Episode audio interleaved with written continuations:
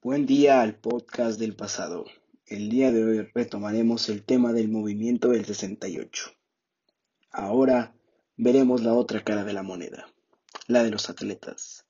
El día de hoy tendremos a Diego Durán, un jugador de la Selección Nacional de México, en la categoría de fútbol. Adelante, Diego. Muchas gracias por la invitación. Bueno, se me hace una gran mancha al país. Una mancha que no se borrará. Nunca. Algo que se quedará para siempre. ¿Y qué piensas tú en especial por ser mexicano? Bueno, yo hablo de esto y me da vergüenza. Lo que hizo nuestro queridísimo presidente Díaz Ordaz es algo indescriptible. Que alguien así pueda ser el presidente de una nación, alguien tan cruel como para matar a los suyos, es algo que nadie pensaría. Se llevó muchas almas inocentes que no debían de irse.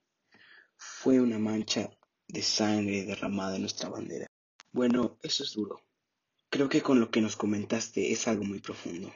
¿Y conoces a otro compañero de profesión que opine igual que tú? Y claro, la mayoría piensa igual que yo.